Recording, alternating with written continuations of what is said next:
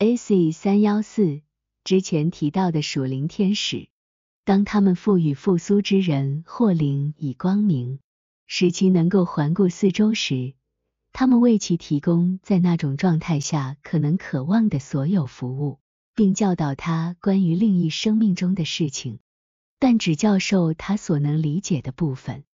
如果他有信仰，并且渴望。他们还会展示天堂中的奇迹和辉煌之景。AC 三幺五，但复苏的人或灵如果不愿被教导，那么便会渴望离开天使的陪伴。这种愿望，天使能非常明确的感知，因为在来生中，思维中的所有想法都可以交流。当他想离开他们时，天使并不是离开他。而是他从天使那里疏远了自己。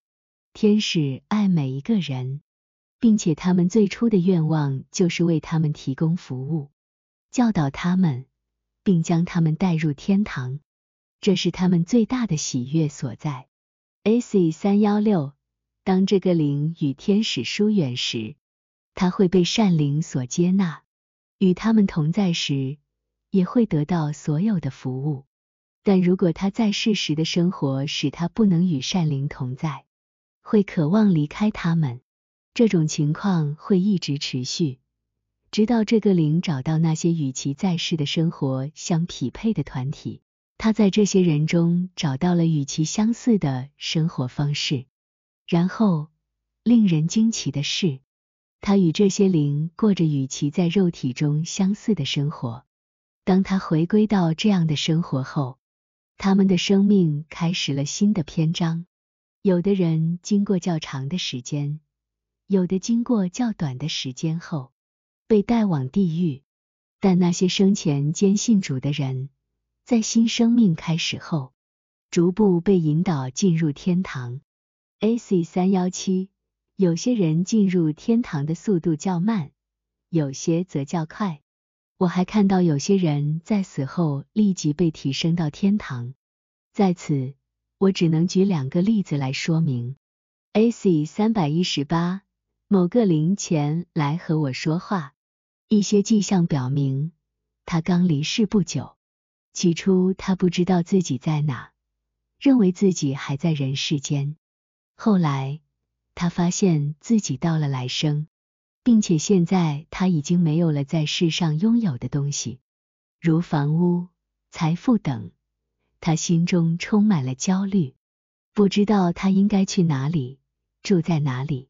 但有人告诉他，只有主为他和所有其他人提供照顾。随后，他独自一个开始思考，就像在世间时那样，因为在来生。每个人的思想都可以清楚的感知。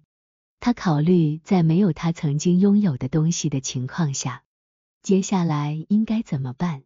但当他处于这种焦虑中时，被带到了来自心脏区域的天使之间。这些天使为他提供了一切他可能想要的服务。在这之后，当他再次被留下来思考时，就开始出于仁义的动机来思考如何才能回报这样的恩惠。从这些迹象中，我得知，当他还在肉身中时，就拥有信仰和仁义，因此他很快就被提升到了天堂。AC 三百一十九，我还见到另一个人在天使们的带领下直接被提升到了天堂，被主所接纳，并被展示了天堂的荣耀。另外还有许多经验，见到有些人经过一段时间后被带上了天堂，